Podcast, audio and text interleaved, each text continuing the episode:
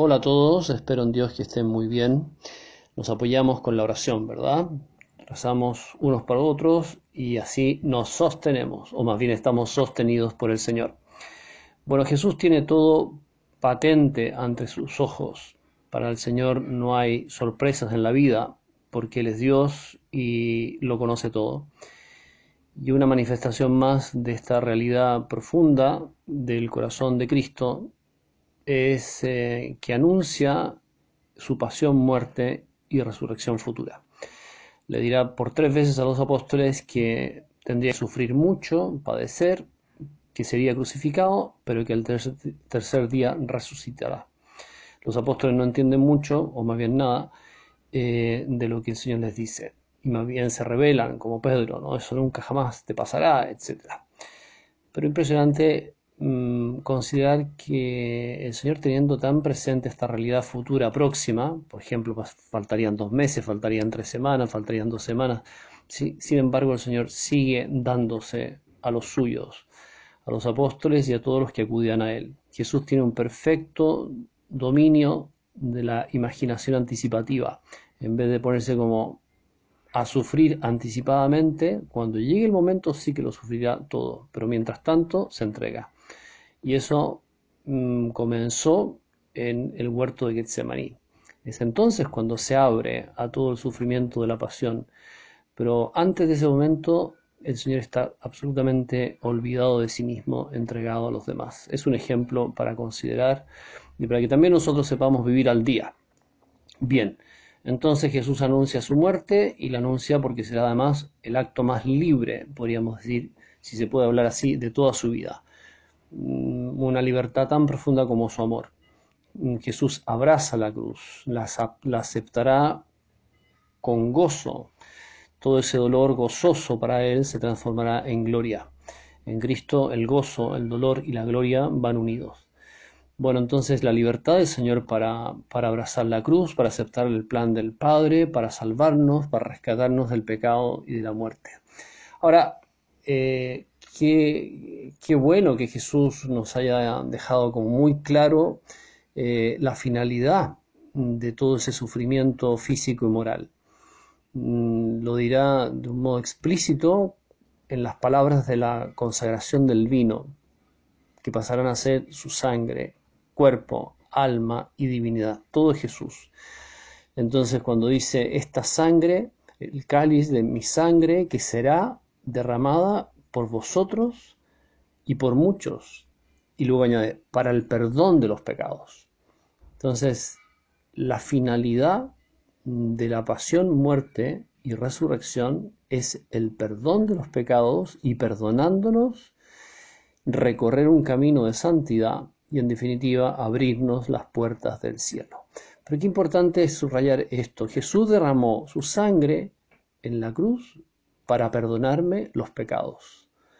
Por eso que es em, cierto, o digamos, tiene una exactitud teológica decir que Jesús murió en la cruz para que yo me pudiera confesar. Voy a hablarles en este audio del sacramento de la confesión. Que, es algo tan maravilloso, mm, discreto por una, por una parte, silencioso, eh, sin quizás nada espectacular, pero que ocurre un verdadero milagro dentro del alma cada vez que el Señor nos limpia el corazón a través de este maravilloso sacramento instituido por Él. Bueno, ya sabemos que Jesús eh, perdonó los pecados de quienes se le acercaron a Él con arrepentimiento. Muchos de esos que fueron curados por Él Jesús después de curar el alma, perdón, el cuerpo, también sana el alma. Vete en paz, tus pecados te son perdonados. Y los fariseos que están ahí se escandalizan, porque dicen, ¿quién puede perdonar los pecados sino solo Dios? Jesús tenía el poder de perdonar los pecados y le da más importancia al perdón este interior, el perdón espiritual, que a la salud corporal. Y es el caso del paralítico, por ejemplo. Para que veáis que el Hijo del Hombre tiene poder para perdonar los pecados, le dice al paralítico, toma tu, levántate, toma tu camilla y vete a tu casa. Para que veáis que el Hijo del Hombre tiene poder de perdonar lo invisible, los pecados en el alma, dice ya, tú ponte de pie, paralítico, agarra tu camilla y ándate a casa. Para que veas que es más poderoso Dios al perdonar los pecados que Dios al sanar el cuerpo. nos está diciendo el Señor con ese ejemplo de la curación del paralítico. Entonces Jesús perdona los pecados, después de una segunda etapa mm, en este camino del perdón de los pecados, que es pagar el precio de esta medicina, que fue precisamente su pasión y muerte en la cruz.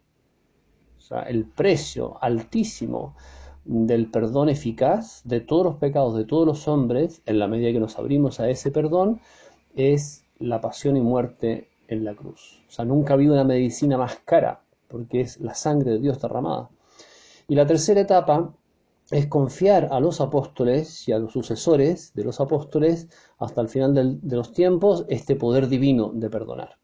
Entonces Jesús perdona, después Jesús compra con su pasión y muerte el precio de ese perdón y luego confía esa medicina a los apóstoles y a quienes los sucederán a través del ministerio sacerdotal hasta el final de los tiempos. Entonces es Cristo quien mm, ganó el, digamos, pagó el precio, pagó la cuenta de nuestros pecados y es Cristo quien nos perdona a través de los ministros sagrados. Es el Señor a quien nos perdona. Y Él lo dice claramente cuando les confiere el poder ¿Se acuerdan el momento después de la resurrección? El mismo día de la resurrección, el domingo, cuando el Señor aparece en el cenáculo, estaban todos ahí eh, asustados mm, y Jesús les invita a abrirse a su paz, la paz esté con vosotros, y después sopla sobre ellos y les dice, a quienes perdonéis los pecados les serán perdonados, de quienes no les perdonéis los pecados no les serán perdonados. Y esta es, una, es una acción de Cristo que, tendría que zanjar de un modo definitivo el pensamiento de que, digo, por parte de católicos, de que nos, nos, confesamos directamente con Dios. Jesús no quiso eso. Jesús no quiso que nos confesáramos directamente con Dios desde, evidentemente si se trata de una situación extrema en que uno no se puede confesar, obvio que sí, pero si yo puedo confesarme, puedo acercarme a un sacerdote para que me perdone en nombre de Dios, estoy haciendo lo que Cristo quiso que hiciera. Él mismo lo dice, a quienes les perdonen los pecados les serán perdonados y a quienes ustedes no se los perdonen no les serán perdonados. Entonces la palabra de Jesús es, taxativa, es, una enseñanza que nos tiene que situar perfectamente frente al tema. Me parece que es un engaño ¿ah? pensar, puede ignorancia y todo lo más, yo no, no juzgo esa parte, ¿no? pero me parece que es un engaño pensar de que yo me, me, me, me confieso directamente con Dios, porque el mismo Cristo no lo quiso así. Bueno, entonces les da el poder de perdonar. Bueno, para, para que este sacramento se realice hace, hace falta tres ingredientes fundamentales, que son el pecado, la gracia y el arrepentimiento. Son los tres ingredientes de este plato sabroso, podríamos decir, que el Señor nos quiere regalar. Claro, hace falta el pecado, porque, porque sin el pecado de que nos vamos a confesar. ¿Y qué es el pecado? Es la ofensa a Dios. ¿Y por qué ofendemos a Dios? Porque nos hacemos daño.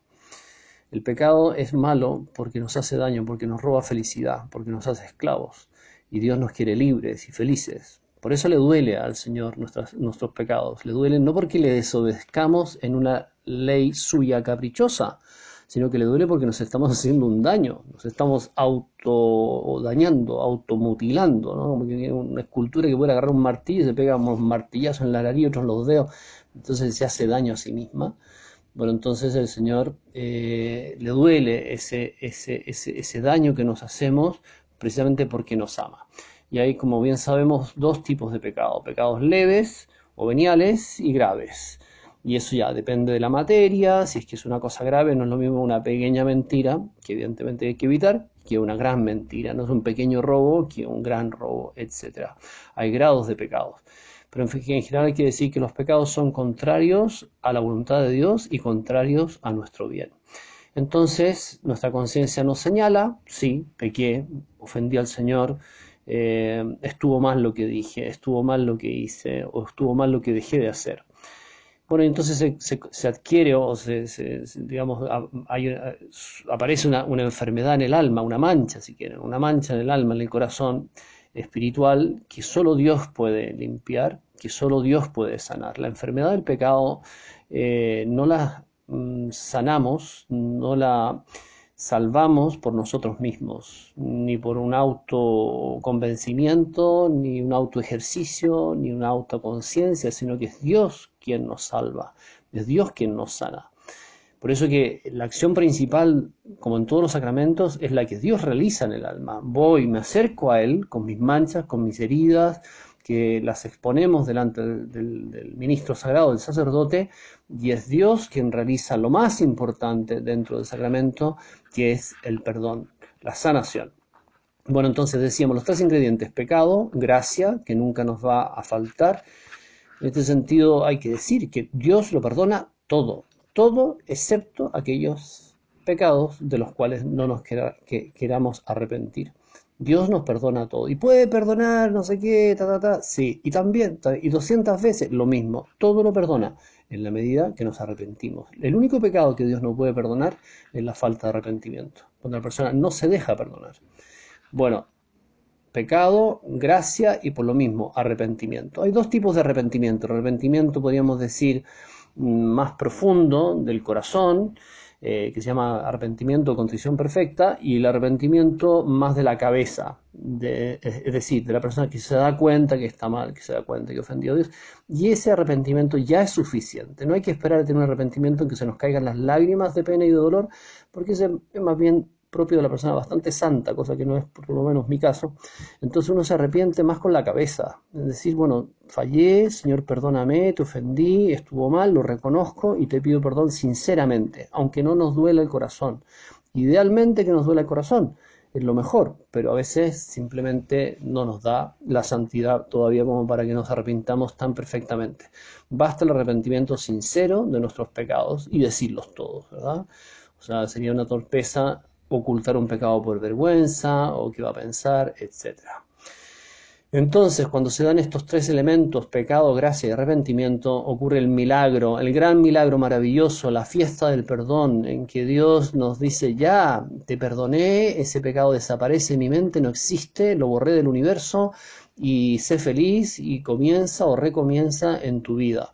Porque la confesión es perdón y también es gracia para mejorar. Por eso que tiene mucho sentido confesarse, aunque sea de lo mismo, pero de esa manera mejoramos. Muchos pecados son tendencias profundas que solamente las iremos superando con el paso del tiempo.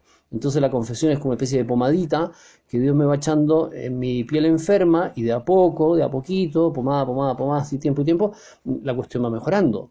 Y, y hay que tener paciencia.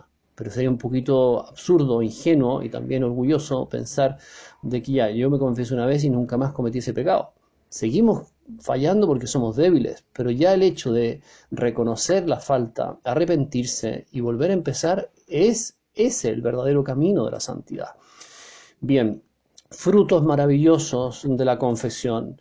Bueno, recuperamos la gracia de Dios y la hemos perdido. Es una resurrección. Es una primera resurrección que nos proyecta hacia esa segunda resurrección que es entrar en el cielo la maravilla de estar en la gracia de Dios. No hay nada más grande en el mundo que estar en gracia de Dios. Frutos de la confesión, recuperar la gracia de Dios si la hemos perdido, volver a tener a Dios dentro del alma, que es lo que dice Jesús, cuando alguien me ama y cumple mis mandamientos, vendremos a Él y haremos morada dentro de Él. Qué maravilla, volver a ser un sagrario con Dios dentro, no un sagrario vacío ni sucio, sino un sagrario que ha sido limpiado y que Dios se aloja feliz en nuestro corazón en gracia. Además, quedamos reconciliados con la iglesia, viene una profunda alegría y paz tan propias de Jesús y nos da fuerza y esperanza para mejorar, para luchar, acompañados por el cariño y la fuerza de la gracia de Dios. Bueno, entonces vale la pena, ¿verdad? Superar las pequeñas dificultades, a veces no tan pequeñas, que el cura, que no sé cuánto, que igual que es un pecador, igual que yo, bueno, pero también los médicos enfermos pueden sanar. Entonces hay que superar esas dificultades y, lanzarnos al encuentro del abrazo de Dios. Qué bonita imagen del padre en la parábola del hijo pródigo, que una vez que ve al hijo venir hacia la casa, sale corriendo, se remanga la túnica, trata de no caerse el viejito y va al encuentro del hijo de hondo, cochino y todo lo demás, y le da un abrazo inmenso, lo cubre de besos, eh, etcétera. O sea, es la alegría de Dios. Yo creo que en pocas cosas le damos tanta alegría al Señor cuando nos confesamos bien. Y luego, por supuesto, será una gran alegría para nosotros dejarnos perdonar.